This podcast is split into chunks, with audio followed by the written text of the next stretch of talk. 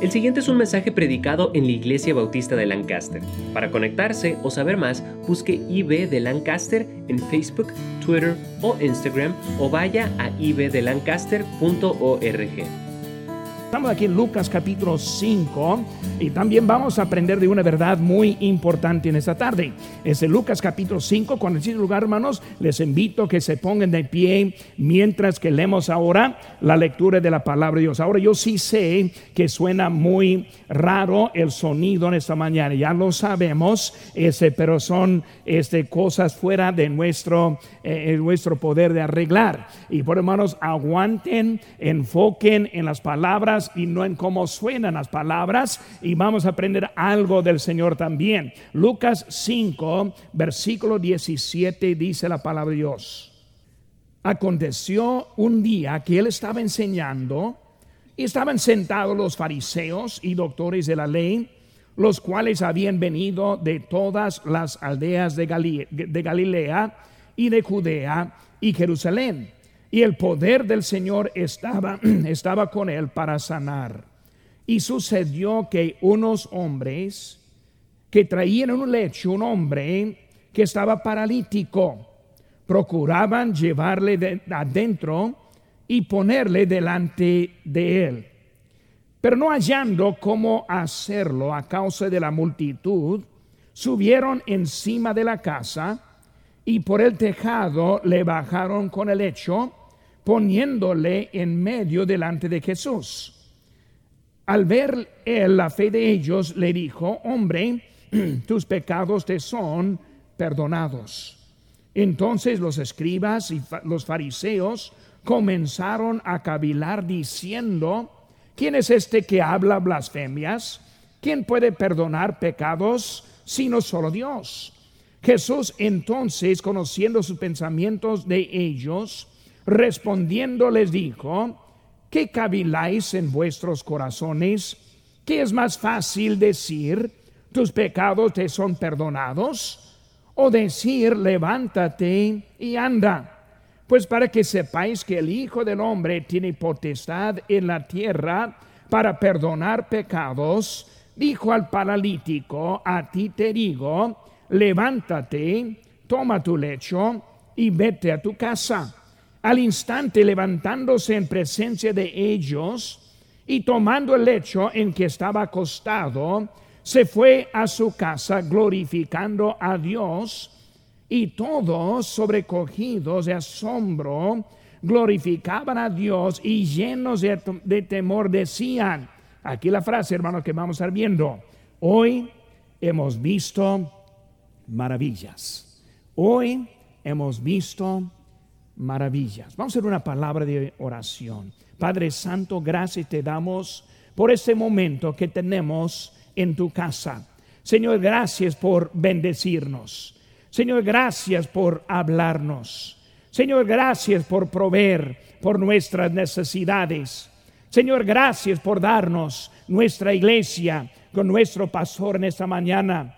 Señor, gracias te damos por la vida eterna y por todo que has hecho por nosotros. Señor, es una vida maravillosa que tú nos has dado. Señor, te pido en esta mañana que nos hables a través de tu palabra. Bendice el tiempo, te pido. Gracias por todo. En tu nombre precioso, lo que te pedimos. Amén. Pueden tomar asiento, hermanos, en esta mañana. Quiero estar viendo un poco acerca de las maravillas con Cristo. Las maravillas con Cristo. Vemos una historia, hermanos, y me gusta mucho esta historia. Y probablemente en este otoño yo voy a estar trayendo varios mensajes de este pasaje que acabamos de leer. Cuando vemos ese pasaje, hermano, vemos varias cosas muy, muy eh, este, eh, eh, este, interesantes. Vemos que ahora el Señor está yendo, Él está sanando, Él está también salvando. Vemos que mucho está pasando en este momento. Y en cuanto que unos hombres vieron lo que estuvo pasando, ellos empezaron a pensar de uno en necesidad y lo hicieron todo lo posible para llevarle a los pies de Jesucristo. Hermanos, vemos que ellos llegaron llevándoles a ellos. Vemos unas cosas también interesantes, lo cual que no voy a predicar esa mañana, pero vemos, hermanos, aquí en versículo número, eh, este, a ver, ¿dónde estoy yo? Este versículo número 20 dice, al ver él la fe de ellos, no la fe de él, sino la fe de ellos. Los que le trajeron, le trajeron con fe. Hermanos, cuando nosotros invitamos a alguien a la casa de Dios, cuando nosotros hablamos con nuestros familiares, cuando hablamos de nuestros amigos, hermanos, lo que estamos demostrando es la fe nuestra. Cuando no les hablamos, estamos mostrando una falta en nuestra propia fe. O sea, la fe de ellos era la que les le trajo a ese hombre a los pies de Cristo. Vemos, hermanos, que él está llegando al final y ya sabemos todo cuando llegó a la parte de las maravillas. ¿Saben que, hermanos? La vida con Cristo es una vida maravillosa. Hermanos, la vida con Jesucristo es una vida sin fin de bendiciones. Y hermano, cuando vemos el mundo hoy en día, vemos al contrario de lo que Dios nos ofrece a nosotros. Vemos la preocupación, vemos los temores, vemos que no hay, no hay chiste en la vida, o sea que viven la vida sin razón. Muchos batallan para encontrar una vida como la vida quiere ofrecernos. Y saben que hermanos, esa vida está ofrecida a todos del mundo. Él vino para dar su vida. Él vino para pagar la salvación. Y hermanos, en eso todos podemos encontrarlo. Quiero hablar, hermanos, un poco en esta mañana acerca de las maravillas de Jesús. Primera cosa, hermanos, que vemos es el Señor Jesucristo siempre tuvo un ministerio. Y debemos entender por lo cual que Cristo vino a este mundo. Ahora, entendemos acerca del futuro que vino para buscar y para salvar. Él vino para dar su vida en rescate. Él vino para pagar la pena o la, e, el, pago de nuestros pecados. Él fue a la cruz para, para que nosotros pudiéramos ser perdonados. Pero hermanos, más que eso, más que simplemente ese salvarnos, Él también quiere transformarnos. Él quiere cambiarnos. Él quiere cumplir su voluntad en nosotros. Él tiene algo grande para su vida como la mía en esta mañana. El ministerio de Jesús, hermanos, vemos en varias cosas aquí.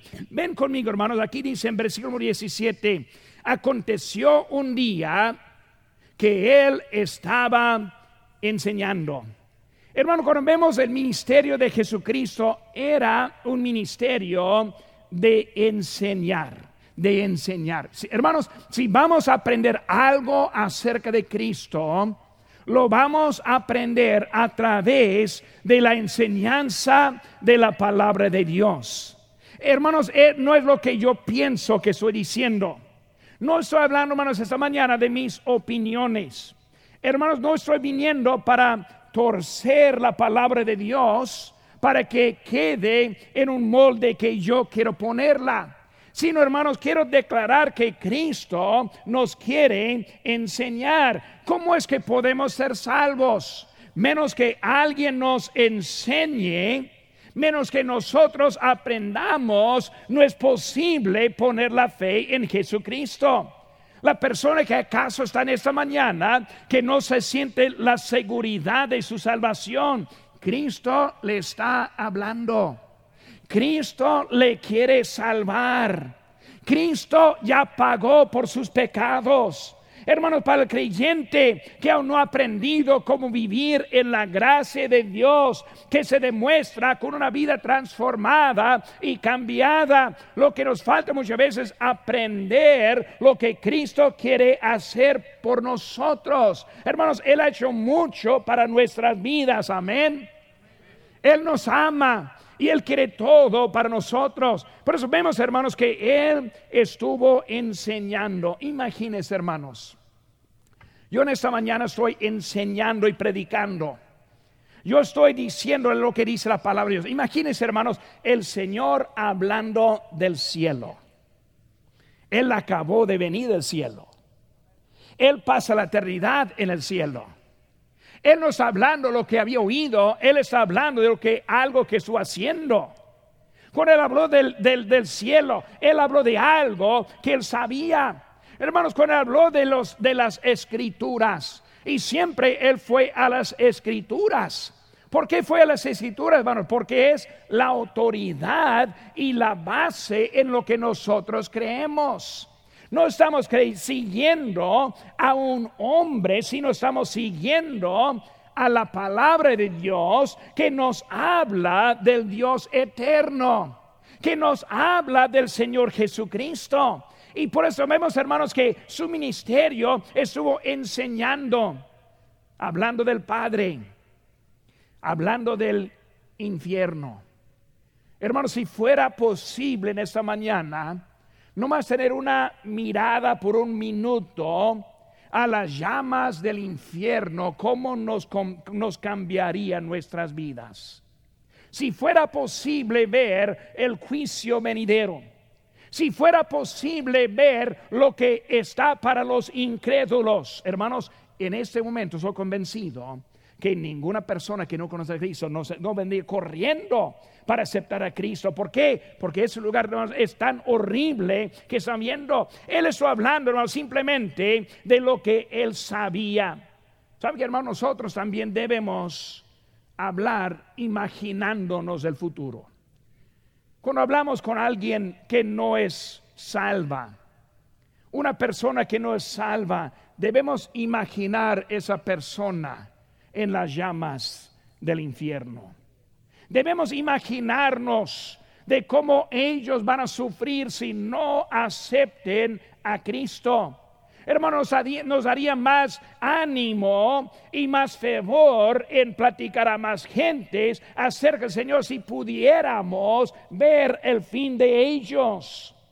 Hermanos, el cristiano que está viviendo en desobediencia, que está llegando a un punto en su vida de castigo también de Dios, si pudiéramos imaginar ese fin, ¿cómo nos cambiaría nuestra vida? Pero debemos imaginar como Cristo hablando de lo que él sabía, también debemos hablar de lo que sabemos. Hermanos, él estuvo preocupado por su bien espiritual. Hermanos, si hay necesidades físicas hay necesidades de, los, de las enfermedades, hay necesidades económicas, hay sufrimiento en ese mundo de mucho tipo. Pero hermanos, cuando estamos viendo lo que hay, debemos estar preocupados por el bien este espiritual. Hermanos, lo espiritual es lo más importante. Dice la Biblia en Marcos 8:36, porque ¿qué aprovechará al hombre si ganare todo el mundo y perdiere su alma? O sea, hermanos, podemos tener toda la vida física para aguantar hasta miles de años, pero si nosotros no tenemos un alma salvo, un alma salvado, hermanos, ni, ni para nada sirve hasta miles de años no es nada comparando con la eternidad. Vemos, hermanos, el Señor ahora está preocupado, pero número uno, con su alma. Un hombre le está llevado enfermo. Ahora, ¿qué es la lógica? ¿Qué es lo que están esperando aquellos varones? ¿Qué están esperando los que están alrededor? Pues lo que están esperando es curarle, aliviarle de su enfermedad. Pero en vez de aliviarle su enfermedad, vemos que el Señor ahora le salva. Habla de sus pecados. Él pone la prioridad y el énfasis en lo que él necesitaba tener. Hermanos, este Cristo estuvo enseñando, interesado en ayudar a los hombres. Él sí está interesado en nuestro estado físico. ¿Saben qué, hermanos?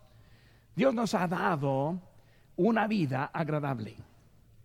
Ahora vienen enfermedades, vienen dolores, vienen cosas que no hace tan agradable la vida, pero en general, hermanos, tenemos una vida agradable.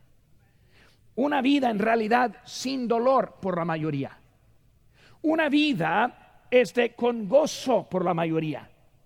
Hermanos, cuando vemos la vida que el Señor nos ha dado, Él está interesado.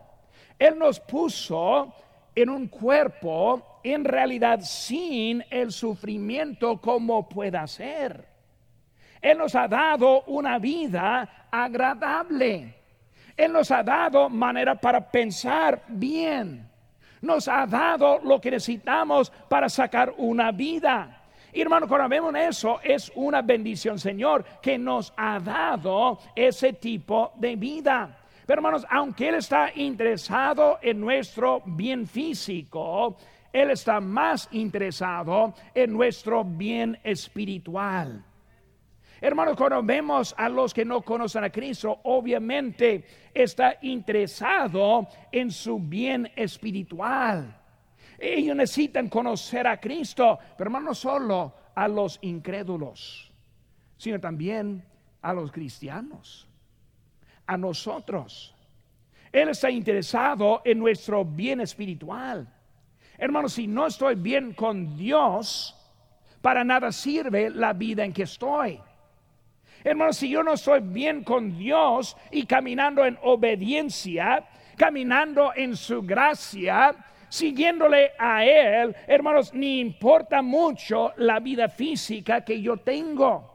Porque la vida espiritual es lo que tiene la prioridad y la primera cosa en lo que tenemos. Por eso vemos, hermanos, Él está interesado en esa vida. Hermanos, su ministerio simplemente era un ministerio de personas. Hermanos, cuando vemos en este mundo todo lo que hay, en esta vida es preparativo para la vida que sigue. Cuando vemos lo que hay en este mundo, debemos entender, todo es para la vida que nos sigue. Dios nos pone en oportunidad tras oportunidad para arreglar nuestra vida y estar bien con Él para siempre. Hermanos, cuando nosotros dejamos de respirar en este cuerpo, en esta vida, no se acaba. Si estamos en Cristo, nomás despertamos en su presencia. Ahora, si nosotros este, cerrando los ojos aquí, despertándonos allá, entonces porque estamos aquí. Hermanos, estamos aquí para prepararnos para ese día. Ninguno de nosotros hemos llegado a la madurez completa. Ninguno de nosotros hemos llegado al punto de que no necesito más. ¿Por qué digo eso? Porque aún estamos. Si el Señor nos ha dado vida, hay un porqué que nos ha dado vida. Si el Señor nos ha dado otro día, hay un porqué que estamos aquí por otro día. Porque cuando ya termine la tarea, eh, estamos en su presencia por la eternidad, hablando a los creyentes.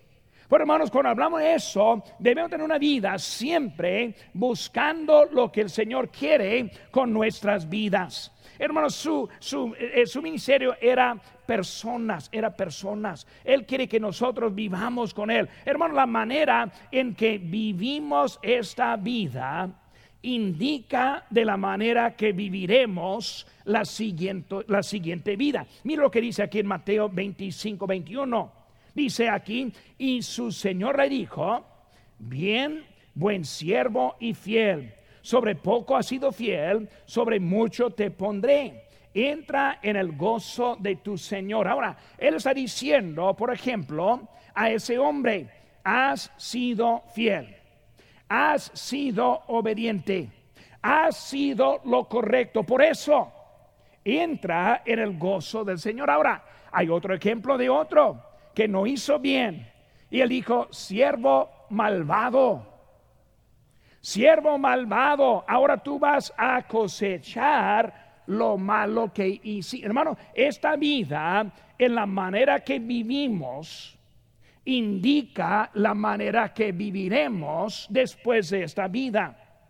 Si nosotros ponemos nuestra fe en Cristo Jesús, resulta en una vida eterna con Dios. Amén. Si nosotros vivimos para el Señor, dice la Biblia, que estamos poniendo tesoros en el cielo. Eso está hablando de la manera que vivimos. Si yo vivo haciendo lo correcto, vivo sirviendo al Señor, vivo en obediencia, hermanos, va a haber algo de recompensa en aquel lado. En la misma manera, hermanos, si nosotros vivimos al contrario de su voluntad, la persona que está aquí en este momento, que todavía no conoce a Cristo, que si se muriera en ese momento no sabe a dónde iría, y que dice, pastor es cierto, pero voy a esperar un rato y durante ese rato se muera. Si se muera sin conocerle a Cristo, resultará en una vida apartada de Dios por toda la eternidad.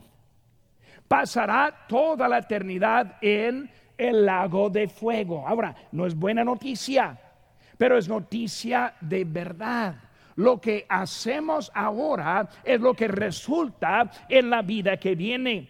Hermanos, cuando hablamos de eso, el ministerio de hoy es ustedes. Cada uno pasaremos la eternidad en un lugar u otro. Cada uno estamos obedientes y, cosechando las bendiciones. Cada uno necesitamos estar preparado. Pero vemos, hermanos, primera cosa, Dios tuvo, Cristo tuvo su ministerio. Segunda cosa, hermanos, también vemos el milagro, el milagro. No solo que es el ministerio, sino también vemos a su milagro. En versículo número 18 en adelante, vemos que Él está llegando y ahora Él está llevándoles. Hermanos, este, vemos que un hombre paralítico que no pudo hallar ayuda. Hermanos, hay muchos en este mundo sin ningún tipo de ayuda. Muchos de este mundo que no saben a dónde ir. ¿A quiénes queremos ayudar? ¿A quién quiere ayudar? ¿A quién está pensando en ese momento que yo debería hablarle en esta semana pasada, pero no le hablé? ¿A quién está pensando que en esta semana debo ayudar a alguien? Debo animar a alguien. Y ya sabemos, una persona que está sin Cristo, una palabra de ánimo, una palabra de ayuda. Vemos, hermanos, aquí en su este eh, eh, en su milagro, vemos que hay un hombre que encontró la ayuda de otros. Hombres que preocupaban para llevarle adentro. Hombres que no aceptaron la respuesta no. ¿Saben que hermanos fueron a casa y no pudieron entrar? Llegaron a la casa diciendo, discúlpeme, tengo a alguien muy enfermo no, pues hay otros también. Hay que esperar. Ellos dijeron, no, yo no voy a esperar.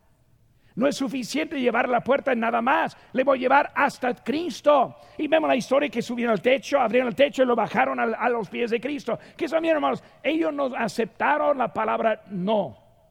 Ellos dijeron, sí, le vamos a llevar a Cristo. Hermanos, para que el Señor haga un milagro en su vida, un milagro en mi vida, es necesario estar delante de Él.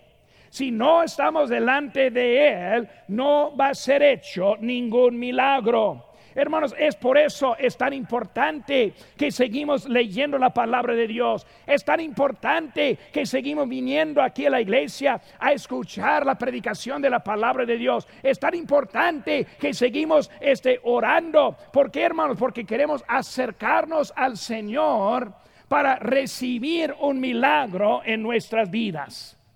Hermanos, cuando hablamos de milagros de la vida, es más que uno. Cuando fui salvo fue un milagro. Amén. Cuando fueron salvos fue un milagro. Amén. Fuerte, hermanos, conmigo. Hermanos, cuando vemos ese, fue un milagro. Pero no solo ese. El día, el día que el Señor le tocó a servir a Él fue un milagro. El Señor que le tocó para apartar su vida más para Él el día que el Señor le mostró la necesidad, está cerca de Él. El día que el Señor ha hecho algo en su vida en una forma milagrosa. Hermanos, vemos que eso es algo grande en la vida. Son milagros, hermanos, que Él hace en nuestras vidas. Hermano, vemos ahora que ese hombre fue llevado al Señor con un propósito, pero el propósito principal fue hecho primero. El propósito principal, hermanos, fue su alma. Ahora él hace una pregunta, hermanos, aquí. Vemos aquí su pregunta en versículo 23. ¿Qué es más fácil decir?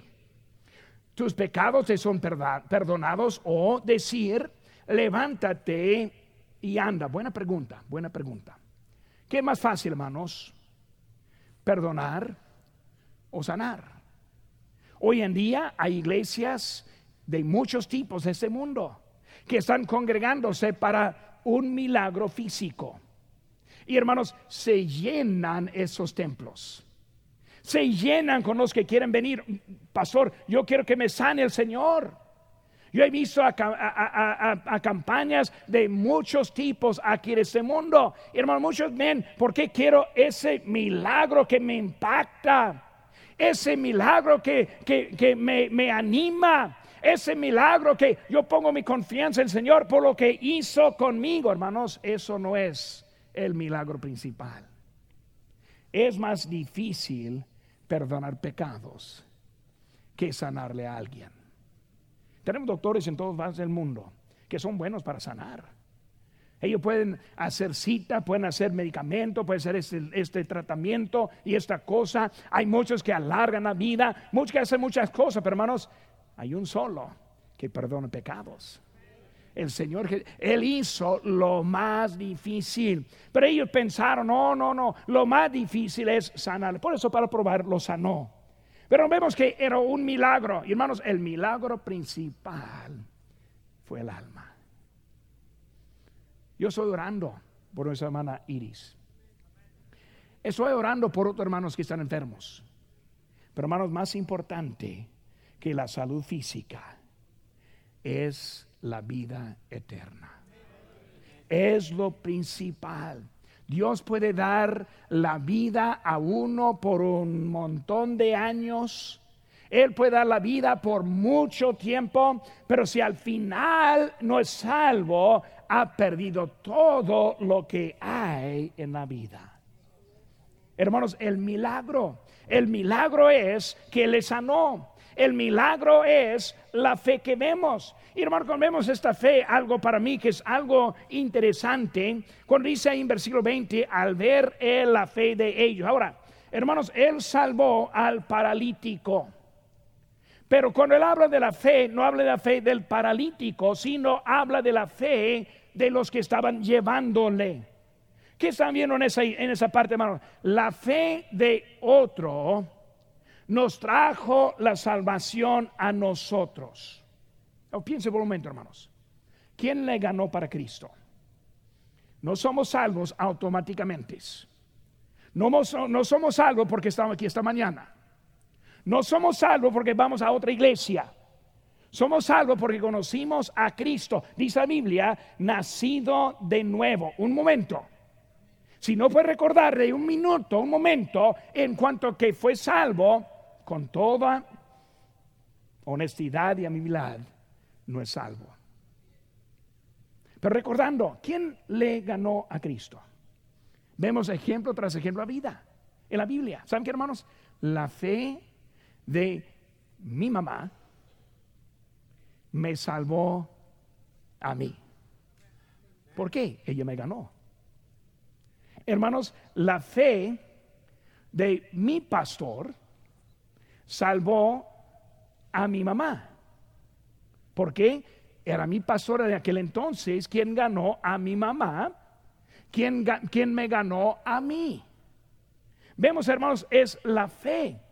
La fe está traspasada de uno a otro. Hermanos, si alguien fuera salvo simplemente por leyendo un tratado, un folleto, un librito que si el Señor lo usa también, hay que entender, ese tratado, folleto o librito fue escrito por alguien. Lo que fue escrito fue impreso por otro. Como le llegó, le llegó por un esfuerzo por alguien. ¿Qué estoy diciendo? La fe de ellas personas le llevó. Misioneros que enviamos y predican a otro. La fe de ellos está salvando a los que van. Cristo está mostrándonos que es la fe de uno que llega a otra persona. Hermanos, Dios salva, es cierto. Es la fe en Cristo que nos da la vida eterna, es, es cierto. Somos salvos por la fe, por la gracia de Dios, es cierto, pero hermanos, esa gracia y esa fe siempre viene por un instrumento humano. La fe, la fe. Por eso hay muchos que están confundidos. Ellos piensan que son salvos cuando nunca fue involucrado con nadie. Piensa que son salvos simplemente porque están viviendo una buena vida. Pero hermanos, la fe de alguien es lo que nos presente. Si está aquí en esta mañana con dudas, mi ánimo es que hoy en día acepte a Cristo. Es Él quien le salvará.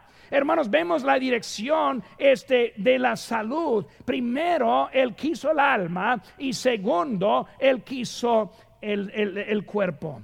Hermanos, siguiente cosa. Ya hemos visto, hermanos, ya que fue un, este, un ministerio, fue un milagro. Y luego tres, hermanos, vemos los que murmuran. Los que murmuran. Versículo 21. En todos los escribas y fariseos comenzaron a cavilar, murmurando, murmurando. Están en contra de lo que está pasando. Eh, algo bueno que está pasando, ellos están en contra. Cristo acabó de salvar a alguien y ellos no, están contentos. Cristo va a curar a alguien y desde que levanta su lecho van a criticarle de nuevo. Siempre los que están en contra de lo que hay son los que murmuran. Los que están murmurando, hermanos, en eso. Cuando Cristo hace algo, siempre hay los que están en contra. No están contentos. Vemos, hermanos, eso de vez a vez. Porque cayeron Adán y Eva. No estuvieron contentos. Porque mató Caín a Abel. Porque él no estuvo contento. Vemos, hermanos, que siempre anda y empezamos a murmurar. Empezamos a andar en contra. Dios revela su voluntad a nosotros y en vez de aceptarla, murmuramos. No, pastor, más adelante, murmurando. Sí, cierto, pero más adelante, murmurando. Menos que aceptemos, estamos en contra. Menos que aceptemos la, salvación, estamos en contra eran los escribas, eran los fariseos, los religiosos, los que deben gozarse que estuvieron en contra. Hermano, hemos visto mucho que deben estar contentos, pero en vez de contentos andan murmurando. Hermano, Cristo cambia vidas. Debemos estar gozosos. Amén. Hermanos, nunca he pensado, ¿por qué no estoy contento? con lo que Dios me ha dado. Porque tengo inconformidades con lo que el Señor ha hecho. Vemos de un lado equivocado lo que me falta en vez de lo que tengo. Muchas veces vemos de lo que, lo que quiero en vez de lo que tengo. Y hermanos, hoy en día cuando vemos el mundo en general, Dios nos ha dado una vida bien bendecida. Pero en vez de estar contento, no estamos contentos. En vez de estar contento con lo que tenemos, queremos algo diferente. Hermanos, estamos consumidos muchas veces con orgullo, con egoísmo. Muchas veces lo que queremos, eh, simplemente lo que necesitamos es un, un cambio de vista ver lo que está pasando en otra vida. Hermanos, anda en contra de Cristo. Hermanos, si andan en contra de Cristo, también andan en contra de Dios. Hoy en día, hermanos, hay hasta religiones que andan en contra de Cristo. Déjenme decirles, hermanos, si andan en contra de Cristo, andan en contra de Dios. Amén. No es posible estar bien con Dios y no estar bien con el, Hijo Jesucristo. ¿Qué dice mi hermanos? Juan 10:30. Yo, soy yo y el Padre uno somos. Juan 14:21. El que tiene mis mandamientos y los guarda, ese es que el que me ama. El Padre mismo os ama porque vosotros me habéis amado y, y habéis creído que yo salí de Dios. Hermano, Él está mostrando su poder. Ellos le acusaron de la blasfemia y en acusarle, hermanos, ellos blasfemaron. Cuando uno está en contra de Cristo, está en contra de Dios. Cristo es el único que nos dará la salvación. Si está buscando otra área, está blasfemando a Dios. Porque es de Él el Señor Jesucristo. Cristo mostró su poder. Cristo conoció sus pensamientos. ¿Qué es más fácil? Última cosa, hermanos. Vemos ahora la maravilla. La maravilla. Versículo 26. Todos sobrecogidos de asombro glorificaban a Dios y llenos de temor decían, hoy hemos visto maravillas. Vemos ahora, hermanos, la maravilla. Hermanos, la vida con Cristo es una vida maravillosa. Maravillosa. Un loco ayer agarró un avión y luego salió sin saber cómo manejarlo y luego andaba haciendo loops y quién sabe qué estaba haciendo ese loquito. Y todos pensaban, ¿qué está haciendo él? Nadie sabía. Y al final, para abajo, para matarse. Qué triste la vida. Todos diciendo, ¿por qué? Porque no conoce a Cristo. No entiende las maravillas. Hermanos, cuando nosotros conocemos a Cristo, vemos una vida maravillosa.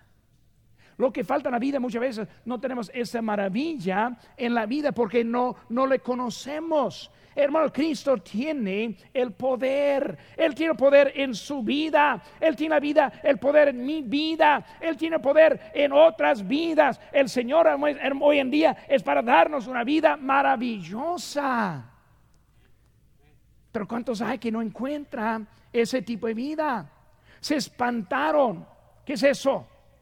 No hubo explicación. Nunca hemos visto algo así. Cristo salvando a alguien y para probar que tiene, probarse y tiene poder, Él le sana también. Se espantaron, algo diferente, hasta que tuvieron miedo. ¿Qué es esto? Hermanos, Cristo tiene algo de maravilla en la vida. Y saben que hermano, cuando Él muestra su voluntad, a veces, a veces espanta. A veces viene temor, pero pastor, no sé si puedo vivir esa vida. Pero pastor, no soy seguro si puedo cumplir. Hermanos, si no nos comprometemos con el Señor, nunca vamos a cumplir. Para poder cumplir comienza con comprometerse con el Señor. Una vida maravillosa ellos glorificaban a Dios. Gloria a Dios por Jesucristo. Gloria a Dios por la vida que Él hizo. Gloria a Dios por lo que hizo en mi vida. Daban gloria a nuestro Dios. Todos hermanos tenemos una decisión. Maravilla o murmurar. Estar con Él o estar fuera de Él. Y hermanos, para estar con Él sigue caminando. Sigue, significa progresar. Significa más adelante con Él. Y cuando nos paramos de ir adelante con Él, viene la conformidad de la vida, que comienza con murmurando.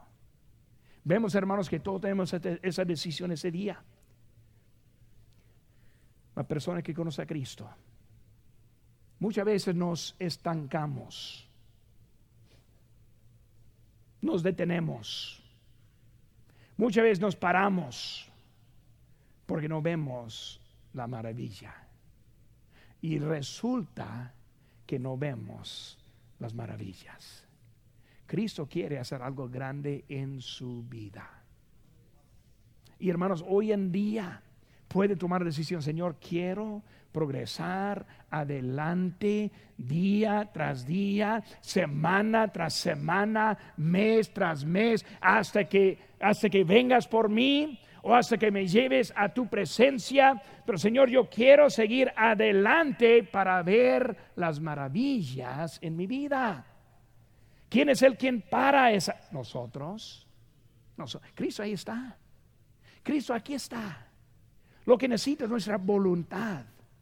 Y luego la persona que todavía no conoce a Cristo. ¿Para qué espera?